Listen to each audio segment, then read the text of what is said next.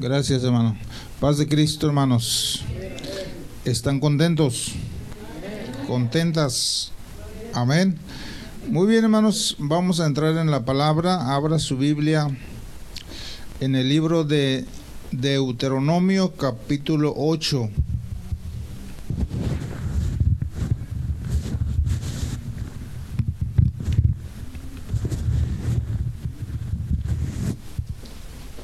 Deuteronomio capítulo 8.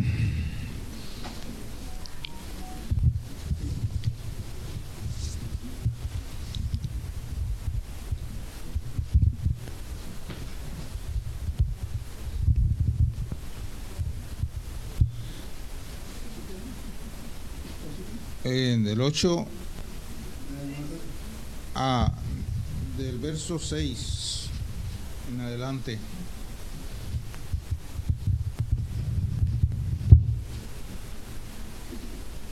¿Ya lo tienen?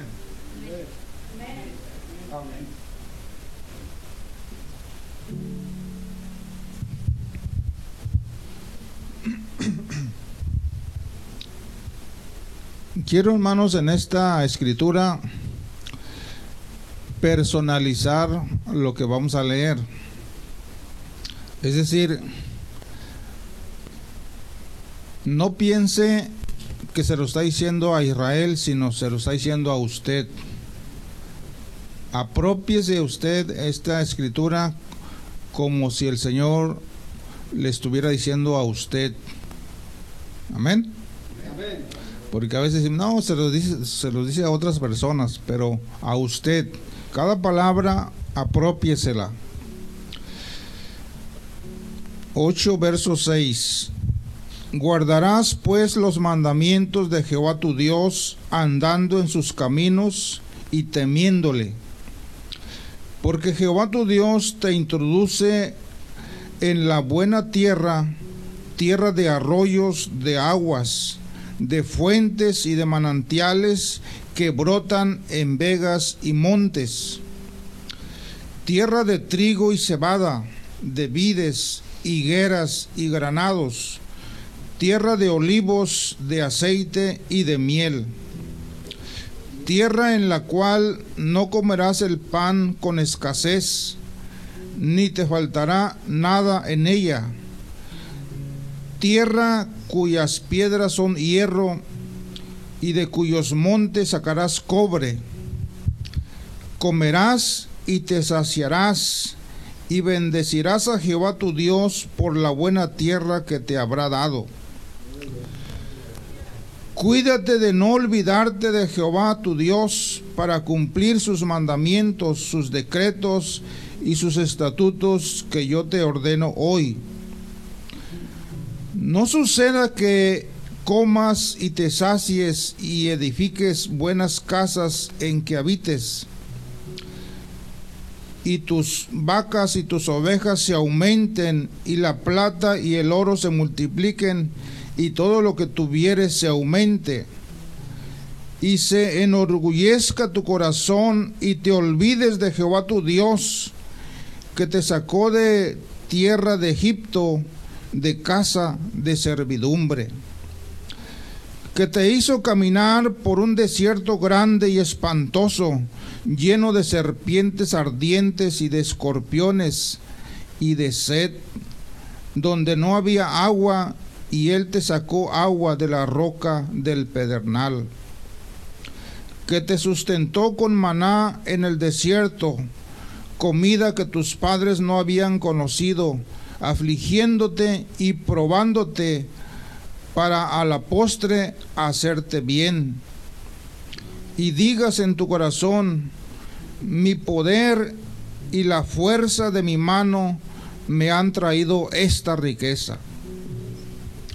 Sino acuérdate de Jehová tu Dios, porque Él te da el poder para hacer las riquezas a fin de confirmar su pacto que juró a tus padres como en este día.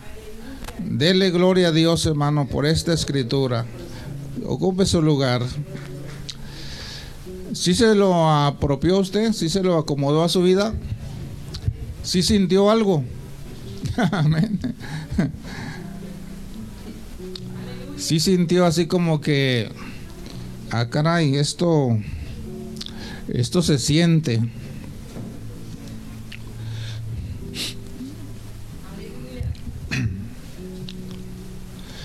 Siempre, hermanos, es mi deseo que tu vida sea edificada. Que oigas algunas palabras que no habías oído, alguna palabra de motivación a tu vida que te sirva para tu andar diario.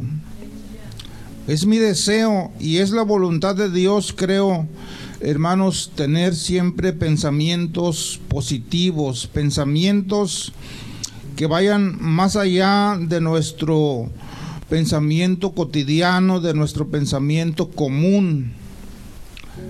Que te lleves cada ah, culto una palabra para ponerla en práctica.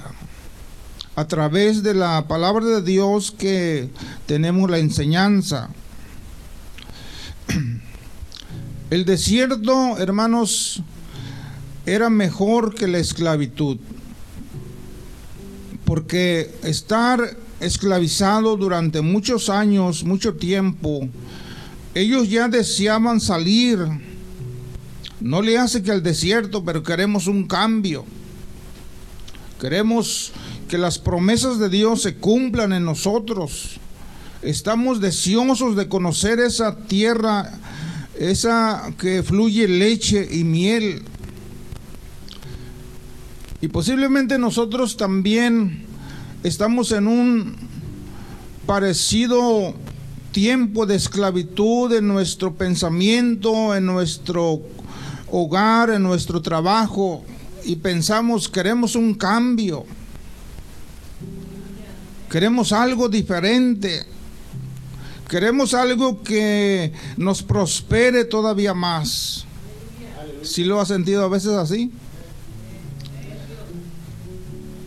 A veces lo que hacemos, hermanos, nos lleva a la rutina, a lo mismo y deseamos algo diferente. Ellos lo deseaban también. Aleluya. El desierto, hermanos, de momento para ellos era mejor que estar esclavizados, pero el desierto, hermanos, no era lo mejor de Dios para ellos. Era un proceso, era un lugar donde ellos debían pasar. Y es precisamente, hermanos, cómo es que nosotros lo que estamos viviendo hoy no es lo mejor de Dios todavía. Amén. Sí nos gozamos, nos deleitamos, pero no es lo mejor todavía de Dios porque Dios tiene cosas todavía mejores que las que estamos viviendo ahora. Y eso nos debe llenar de, esperanza, de motivación para seguir adelante, porque ellos decían, ¿cómo será esa tierra? Queremos estar ahí. Y es lo mismo que tú y yo deseamos. ¿Cómo será el cielo? ¿Cómo será la salvación? ¿Cómo será estar en la presencia de Dios? ¿Cómo será caminar en esas calles de oro? ¿Cómo será ya no tener que lidiar con este cuerpo de muerte que se cansa, que, le da sueño, que le da hambre y que tiene que trabajar? Bueno, Dios dice que hay un lugar mejor que este. Entonces estamos en un proceso, hermanos, para llegar a la tierra prometida celestial. Ellos van a una tierra terrenal, nosotros vamos a una tierra celestial. Y por eso yo les invito, hermanos, a que nosotros nos dispongamos mentalmente, espiritualmente, para perseverar. Aunque iban por el desierto, Dios les tenía todos los cuidados. Amén. Claro, ellos siempre esperaban mejor, ellos esperaban algo más. Dios tiene cuidado de nosotros, pero queremos también algo más, algo mejor. Sin embargo, la Biblia dice que Dios les dio maná del cielo, un pan que descendía del cielo por las mañanas, ellos lo recogían y lo preparaban y lo consumían con, con su reglamento respectivo, porque Dios, hermanos, todo lo que hace tiene reglas, tiene mandamientos, tiene cuidados y eso es lo que nosotros no no queremos y nos impide que seamos hermanos alcanzados por las bendiciones de Dios, porque Dios tiene reglas y tiene mandamientos en los cuales a nosotros se nos hace difícil y ese es nuestro problema. Y, siempre fue el problema de ellos, la obediencia a lo que Dios quería. Ciertamente Dios eh, les dio maná, les dio agua, les dio carne. Pero cuando Él les dio todas estas cosas, tenían, hermanos, la forma de hacerse. La forma de, de cocinarse, la forma de juntarlos, las cantidades que debían tener. Pero ahí está el problema. Ellos juntaban de más de lo que se les había dicho y se les echaba a perder. Se aborazaron en la carne y eso los llevó, hermanos, a un castigo. Entonces date cuenta y démonos cuenta, hermanos, que vamos en un proceso de Dios y nuestro principal, hermanos, obstáculo es sujetarnos a los procedimientos y mandamientos de Dios. Eso es lo que no queremos. Pero si nosotros aceptamos y nos sometemos a los requerimientos de Dios, entonces la bendición llega. Amén.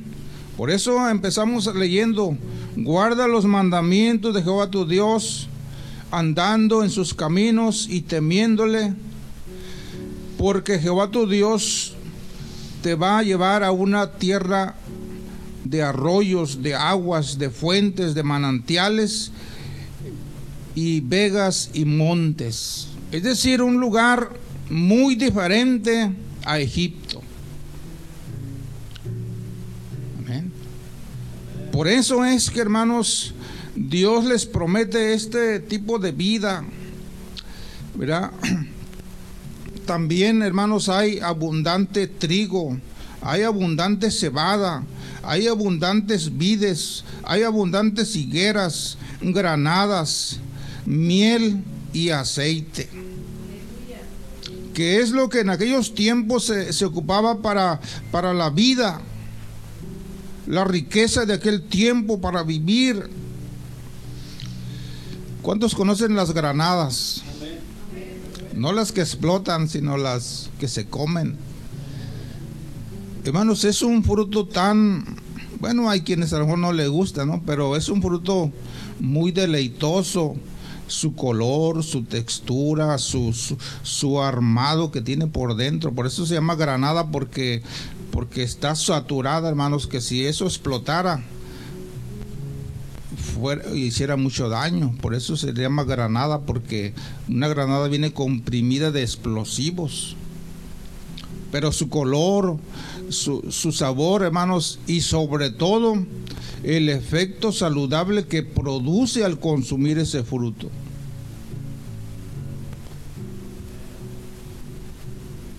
Por decir algunas cosas, las higueras, hermanos, el higo es muy caro es muy sabroso.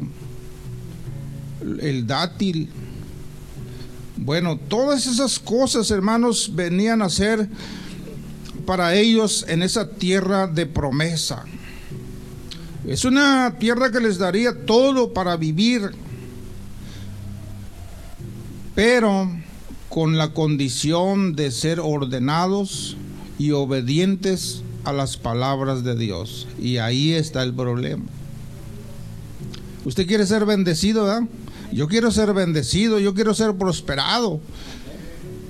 Pero ¿dónde dejamos los mandamientos de Dios?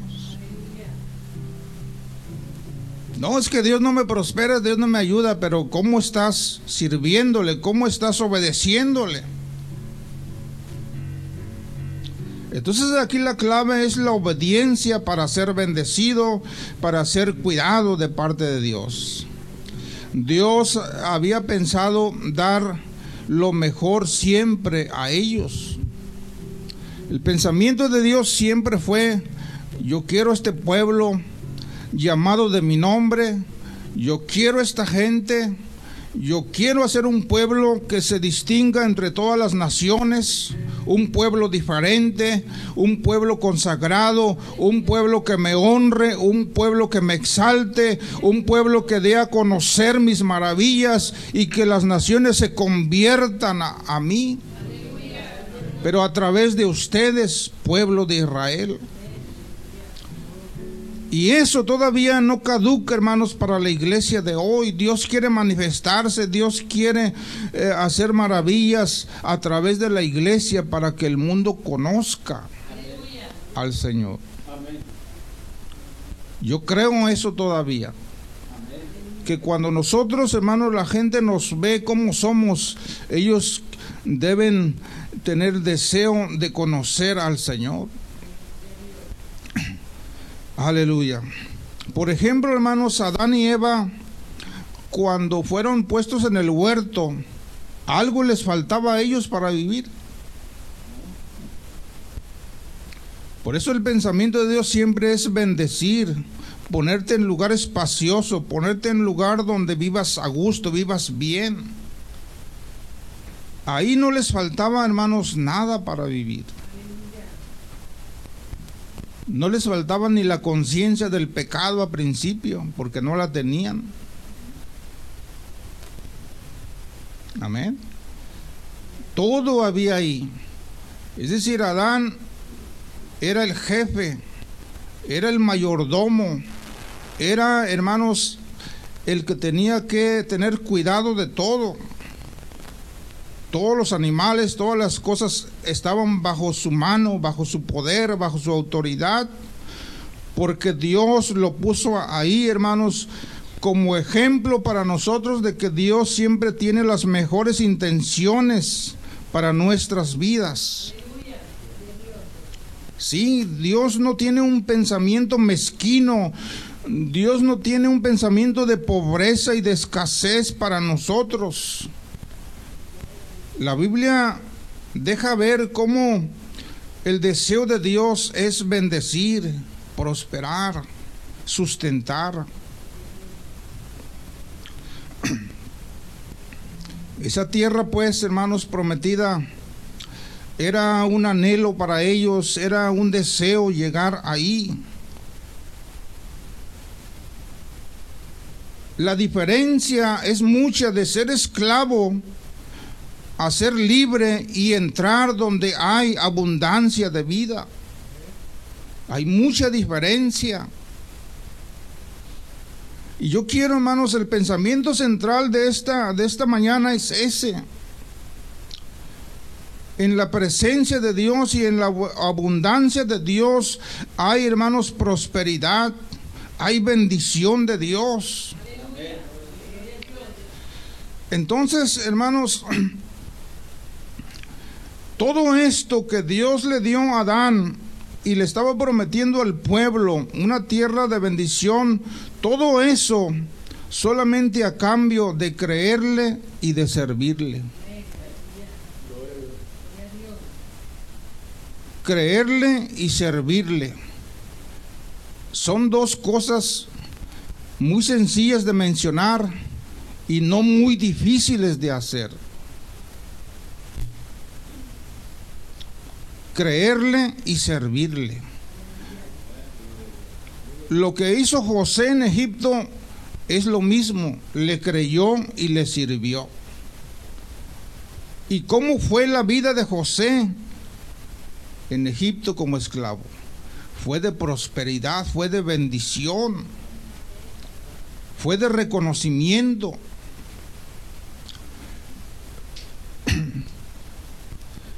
Y muchos hombres, Daniel y sus amigos, creerle y servirle, y la posición que llegaron a tener.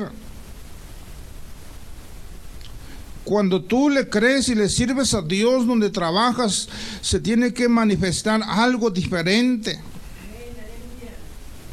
Donde estudias, donde vives.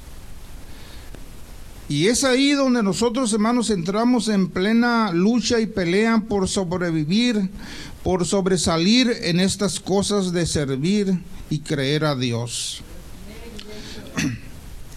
Por ejemplo, hermanos, la mayoría de los judíos, posiblemente haya pobres, pero la mayoría de los judíos, hermanos, no tienen una mentalidad de pobreza. No tienen una mentalidad de que no se puede y de que Dios no existe y de que Dios no está con nosotros. Ellos saben que son el pueblo escogido. Ellos saben que son una nación especial. Ellos lo saben. E Israel, hermanos, en este tiempo todavía sigue siendo como un estado de, los de nosotros aquí en México. Es muy pequeño. Pero si usted va al internet y, estudia y ve la tecnología que tienen, el avance educativo que tienen, cómo ellos manejan su economía, van a ustedes a descubrir que son de primera calidad lo que ellos usan y hacen. Y ya ven, se visten todavía con faldas y con cofias y todo eso. Pero hermanos, son un pueblo respetado. Hace algunos años dicen que tenían los mejores pilotos del mundo en, en, en aviones de caza pero hoy tienen una de las mejores tecnologías en su país. Pero ¿cómo? Así es, hermano. El mundo respeta al pueblo de Israel. Pero, pero estúdielo, hermano, estúdielo en estos días y vea cómo es un pueblo, hermanos, tan pequeño, pero tan eh, pudiente en todas las cosas. Es, es asombroso, pero es que hermanos, lo que pasa es que Dios está con ellos. Es que Dios los ayuda, es que Dios los protege. Estados Unidos lo, lo, protege mucho, lo ayuda mucho. ¿Por qué? Porque sabe que es un pueblo especial. Entonces, hermanos, la mayoría de los judíos no creen en una doctrina de escasez. Ellos creen y saben, hermanos, que Dios es un Dios de pactos y de prosperidad. Cuando decimos Dios de pactos, queremos decir y entender que Dios promete hace pactos con la gente, con la iglesia. Y a través de esos pactos y, de esos acuerdos, quien los cumpla es bendecido por Dios. No pensé más, Dios es de pactos, promete. Sí, promete pero quiere obediencia, quiere fidelidad, quiere eh, responsabilidad, quiere cumplimiento en lo que Él, hermanos, es o son sus mandamientos de hoy y siempre lo ha querido así. Tiene muchas promesas y todas son alcanzables para el que cree y para el que le sirve y para que, el que se dispone son promesas alcanzables, son promesas reales en este tiempo. Y quien las quiera experimentar y quiera vivirlas, tiene que someterse a una doctrina de obediencia y de creerle. Y usted se va a dar cuenta de que lo que Dios dice se cumple. En Éxodo, hermanos 3, dice que su libertad iría acompañada de bendición. Bueno, vamos a, leer Éxodo 3, 20 y 22. Si tiene ahí su Biblia. Éxodo 3, 20 y 22. Nomás para corroborar esto. 3, 20 y 22.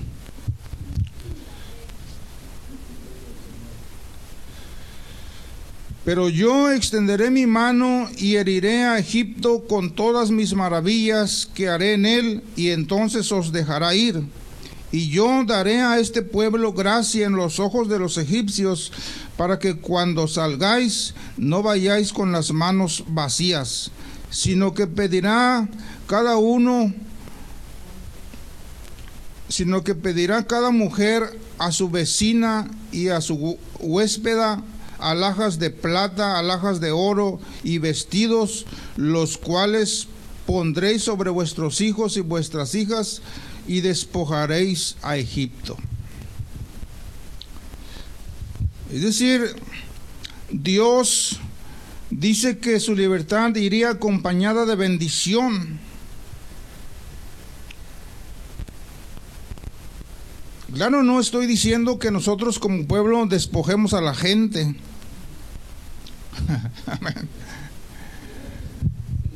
y a la vez sí.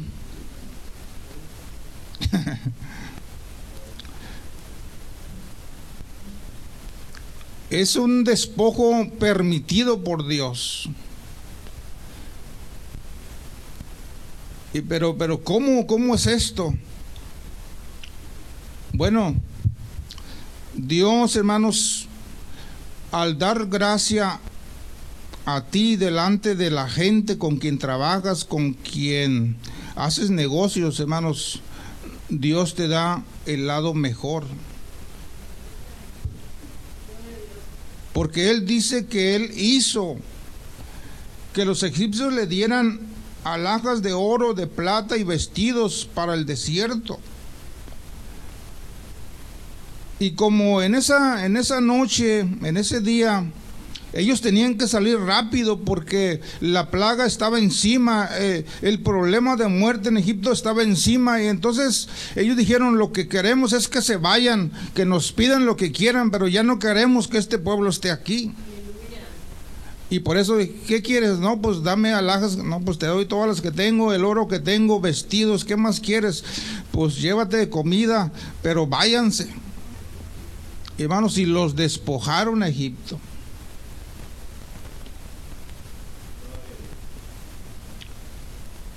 ¿Por qué razón? Porque así Dios quiso, porque ellos iban a una travesía y necesitaban esas cosas. Dios pensó antes, es decir, se, se puso a pensar, este pueblo va a ocupar estas cosas, se antepuso a los días, a los años, entonces, hermanos, no es suficiente que el pueblo fuera dado en libertad, sino que también debían tomar su plata y el oro como parte de una liberación, como parte de un pago, como parte de una recompensa por haber estado esclavizado 400 años en ese lugar.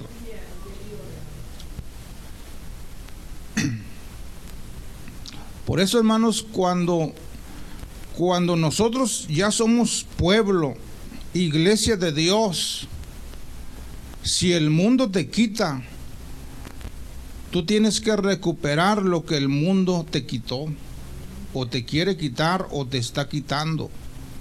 Eso no es permitido por Dios que al pueblo de Dios, al pueblo de la iglesia de hoy, sea quitado por el mundo. No podemos permitir eso. El mundo, hermanos, el diablo, que es el que influye en la mente y en los corazones de la gente para estropear nuestra vida económica, nuestra vida familiar, nuestra vida terrenal, el diablo es el que influye. Tenemos que, hermanos, hacer que Él pague siete veces más de lo que Él nos ha quitado. Siempre y cuando estas cosas sean, hermanos, justas delante de Dios. Porque no, no, no puede Él quitarnos lo que Dios nos ha dado. El diablo, la gente, no puede quitarnos lo que Dios nos ha heredado. No debe quitarnos. Por eso es que, hermanos, en esta mañana yo quiero que te vayas con ese pensamiento, hermanos, de que las promesas de Dios son para nosotros. Pero que va de por medio la, la obediencia y el servicio al Señor. Alabado sea Dios. Por eso, hermanos, cuando Adán eh, desobedeció, que es lo que el problema que tenemos nosotros, la desobediencia nos quita, la desobediencia nos echa de la abundancia, la, la desobediencia, la maldad hace que perdamos el cuidado de Dios. Es el único problema que tenemos. Cuando Adán fue sacado del desierto, primero se sacó de donde había abundancia. Vete de aquí. Te dije claramente lo que tú tenías que hacer aquí. Tienes todo, pero con estas condiciones. Te dije Adán sí o no, no, pues sí. Entonces, y es lo mismo ahora. Queremos ser bendecidos. Bueno, ahí está la palabra de Dios clara exacta, perfecta de lo que tenemos que hacer para ser bendecidos y cuidados por Dios. A menos que Él tenga un proceso especial con tu vida, es por eso que, que estamos pasando ciertas cosas, porque Dios tiene un propósito mejor más adelante.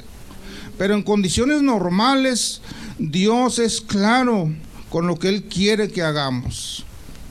En segundo lugar, hermanos, cuando Dios fue sacado se produce una separación espiritual entre Dios y Él. Fíjense lo que ocasiona estar fuera de la voluntad de Dios. Perdemos las bendiciones y hay una separación de la presencia de Dios con nosotros. Y cuando hay separación espiritual, hermanos, ya la situación está difícil.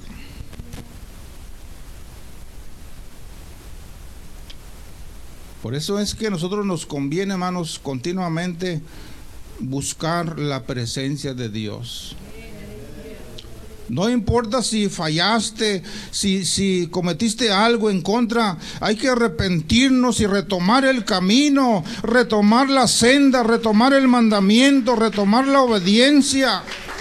Porque si nos alejamos, hermanos, entonces vamos a perder todo. Por eso el Señor nos permite todavía que si alguien ha hecho pecado, alguien ha hecho mal, arrepiéntase y deje eso y vuélvase a Jehová, el cual será amplio en perdonar, dice su palabra. Es amplio en perdonar y no nos paga conforme a nuestros hechos y nuestras acciones. Él, hermanos, da oportunidad de retomar la salvación y el camino siempre y cuando nos apartemos del mal.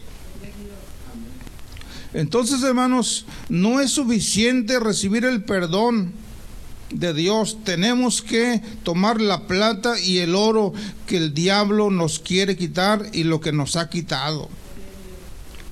Alabado sea Dios.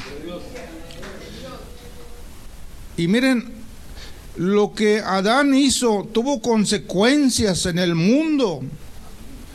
Ojalá que lo que Adán hizo fuera consecuente de él y de su familia, pero lo que él hizo tuvo consecuencias a través de los de las generaciones, a través de la gente.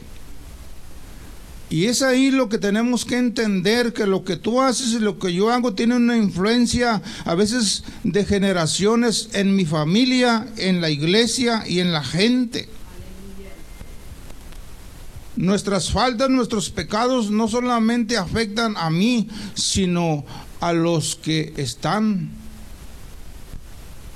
conmigo como familia o tenemos un lazo eh, espiritual. Hay una influencia. Dios le dice a Adán, maldita será la tierra por tu causa. Espinos y cardos te producirá la tierra. Tendrás que ahora trabajarla, tendrás que ahora esforzarte y, comer con el sudor de tu frente. Así que hermanos, esos espinos y cardos se convirtieron en un símbolo de pobreza, de alejamiento, de muerte espiritual, de muerte física. Esos espinos y cardos se convierten en que tienes que trabajar porque la tierra te va a producir trabajo.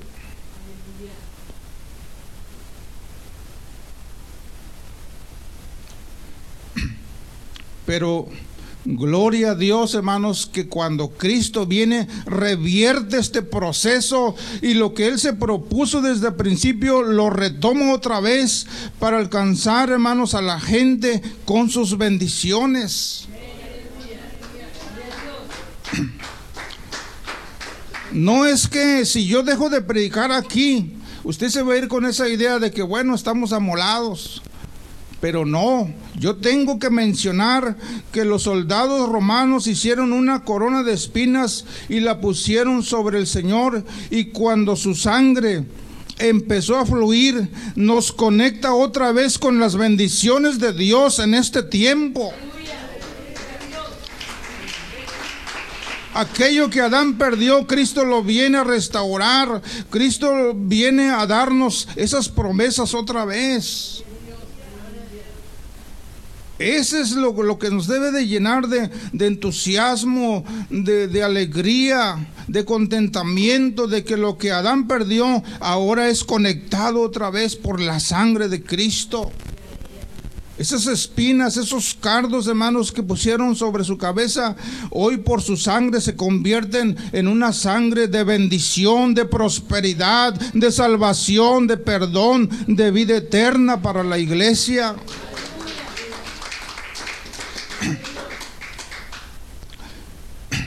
¿A qué se debe que los egipcios dieron toda su plata y su oro a los judíos? Ya dijimos algunas cosas, pero también se debe a que ellos le debían al pueblo de Dios 400 años de salario. ¿Cuánto te debe el mundo? ¿Cuánto te debe el diablo? ¿Cuánto él nos ha robado y nos ha quitado? No, pues yo, yo que sepa no me he quitado nada. Pero sí, es que el diablo no es como lo pintan ni como nosotros creemos. El diablo vino a robar. Quiere decir que si él vino a robar, sí nos ha robado. Vino a destruir vino a matar.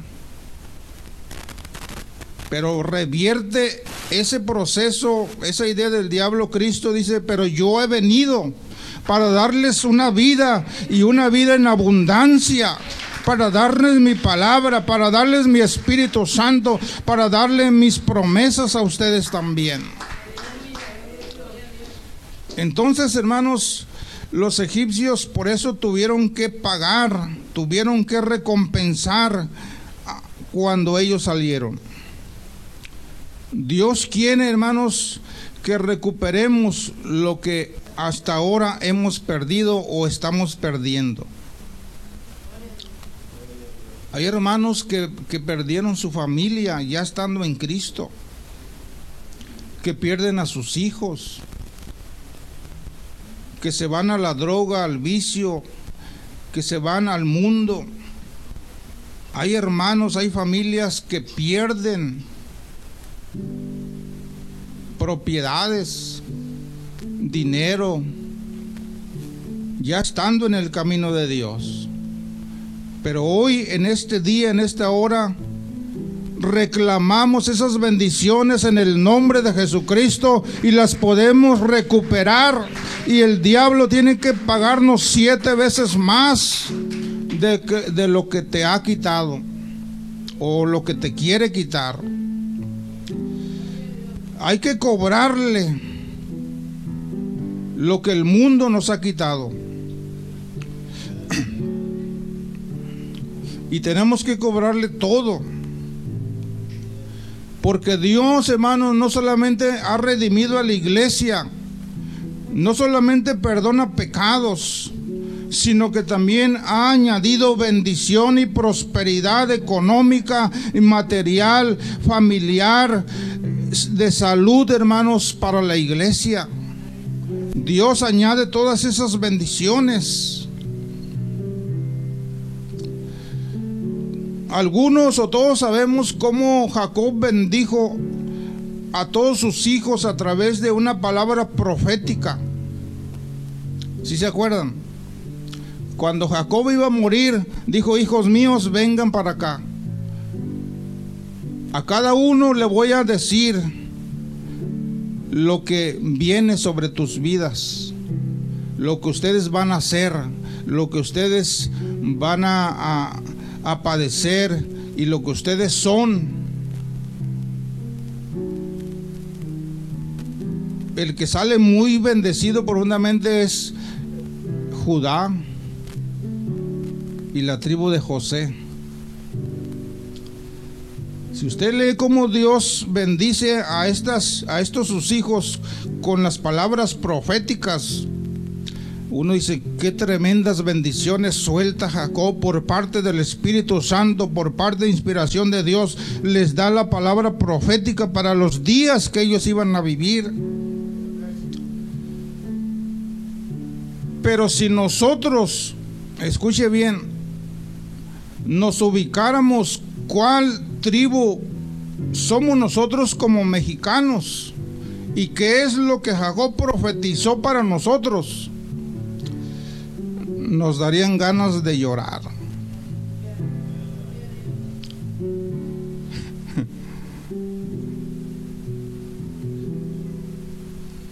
y lo voy a leer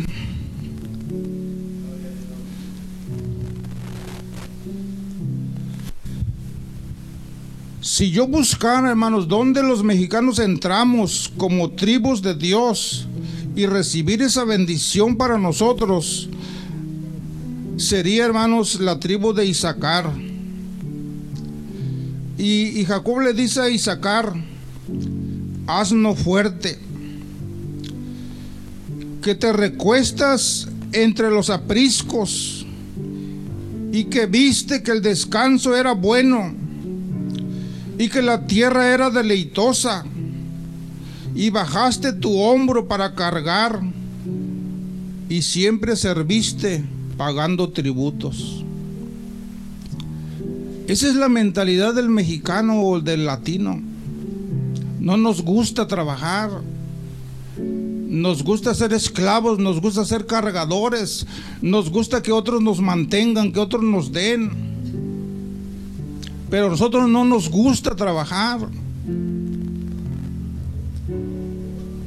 Lo único que está aquí es que eres asno fuerte. Tienes mucha fuerza para resistir. Yo encuentro, hermanos, que si nos ubicáramos en las bendiciones, ahí entra Latinoamérica. Un pueblo mal pagado, un pueblo que siempre se la lleva trabajando horas extras y mal pagadas. Una gente que prefiere, hermanos, descansar. Que les gusta mucho el dormir. Pero comer muy bien.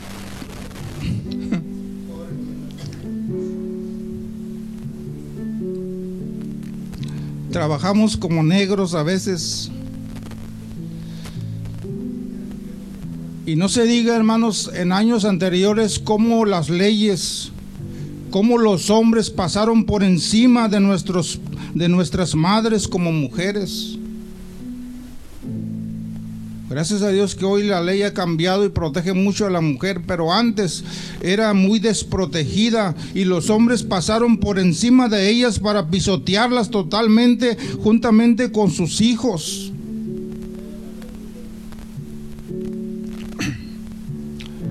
Por eso muchos hijos vivieron en toda la escasez, en toda la humillación,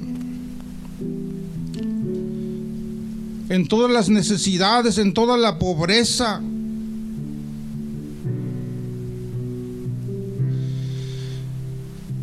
Pero todo esto, hermanos, hoy en la iglesia lo debemos cobrar al diablo en el nombre de Jesucristo y Él nos tiene que pagar siete veces más de lo que usted ha sufrido, de las necesidades que usted tuvo en su niñez. Hoy tenemos que hacer que nos pague el mundo o el diablo, quien sea que nos las quitó, nos las tiene que pagar.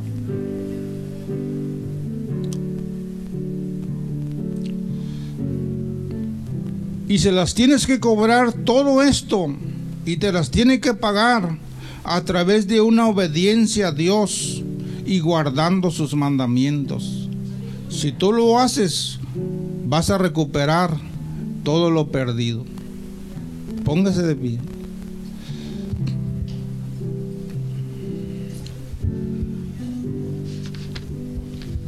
Yo no sé cuántos lo crean, pero yo creo, hermanos, a las promesas de Dios.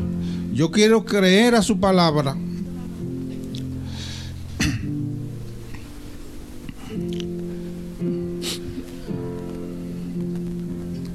Si usted está perdiendo o perdió algo, yo le invito a que pase a este altar y, y nos presentemos ante Dios y digámosle, Señor, yo quiero alcanzar esas promesas.